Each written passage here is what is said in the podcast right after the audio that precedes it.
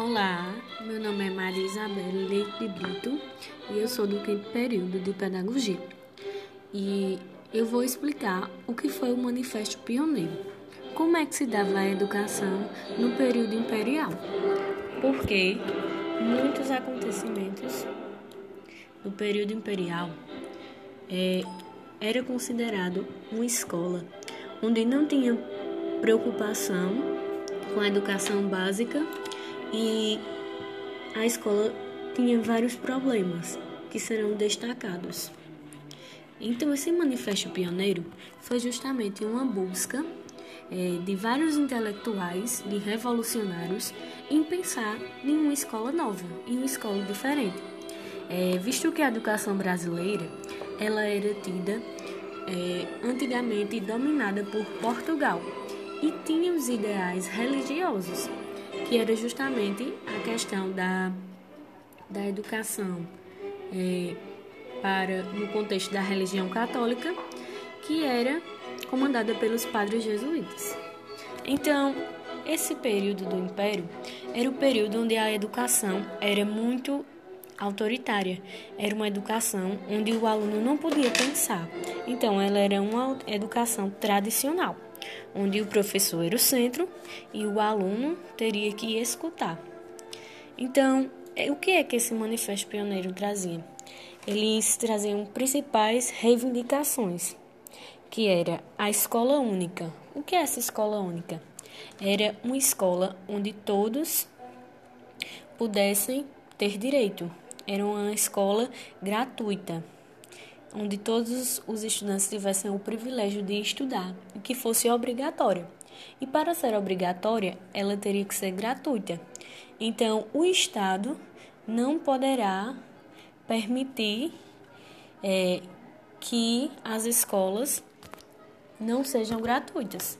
Então, esse Estado ele é responsável por manter essa escola nesse sentido gratuito, nesse sentido unificado para todas as pessoas. Então, dessa forma, é que a educação deveria ser reformulada, replanejada de forma a atender a todas as camadas sociais. Então, nesse manifesto, é, um dos principais representantes é Fernando de Azevedo e também Anísio Teixeira, porque eles tinham essa preocupação dessa escola nova para fugir dos ideais tradicionais, que não faziam com que o aluno pensasse. Então, a partir disso, a questão da escola única passa por essa reforma, né? É essa questão de ser laica também. A, laic, a laicidade. O que é essa, essa laicidade? É o que coloca o ambiente escolar acima das crenças religiosas. Por quê? Porque a escola deveria ser laica para todos, não colocar a religião acima de tudo, como era feito no período, no início do período imperial, com é, o regime da religião católica. Então, a escola unificada é, também permitia que os alunos é, fossem de ambos os sexos, tanto masculino quanto feminino, que não houvesse separações, como havia antigamente, né? Onde os homens eram quem tinha o direito de participar. Então, justamente esse princípio de igualdade, de equidade de todos e uma educação comum. É, e essa obrigatoriedade, é, de modo que a elite não fosse os únicos a serem beneficiados com a educação mais que todas as camadas sociais, por uma questão filosófica e cultural. Por quê? Porque seriam pensamentos que não relacionassem apenas a elite dominante, mas que buscassem essa educação. Então, seriam o ensino tradicional, teórico e elitista, que muitas vezes mantinha a população despreparada e analfabeta. Por quê? Porque só quem teria direito a essa educação era a elite. Então, essa reivindicação trouxe uma nova visão para a escola nova, né? Que traz é, grandes contribuições na educação. e dentro deles estão os, os intelectuais, é, Anísio Teixeira, Fernando de Azevedo, Cecília de Meirelles, Afrânio Peixoto, Lourenço Filho e outros participantes que também tinham essa preocupação. A função educacional.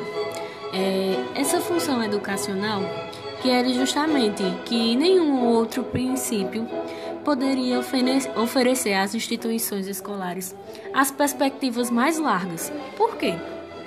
As tentativas anteriores de uma, de uma escola mais moderna, mas não, não ofereceu um, um panorama de perspectivas que pensassem sobre, logicamente, a finalidade biológica da educação ou seja, a seleção dos alunos, suas aptidões naturais, ou seja, o que é que o aluno tinha a contribuir de conhecimento prévio, visto que com o aluno não, não tinha, no ensino tradicional, ele não tinha esse, essa contribuição.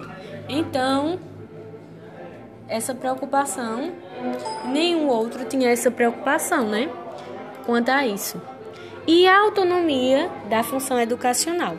Que autonomia seria essa? Seria mais a, a subordinada é, visão.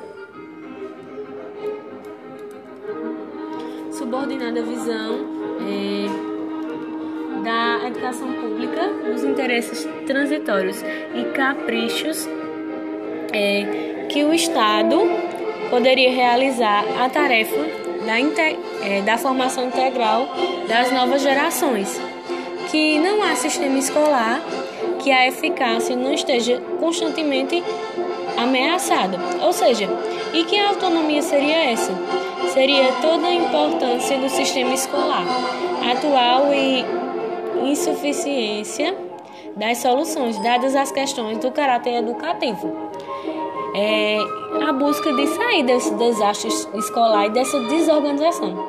E essa autonomia é uma necessidade de uma autonomia técnica, administrativa e econômica.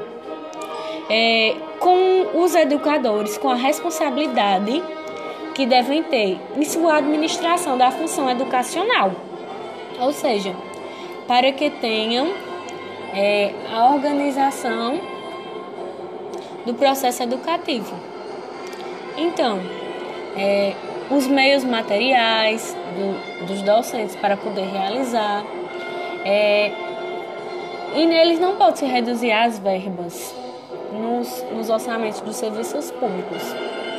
Por isso, o Estado tem que manter essa organização, dessa autonomia econômica.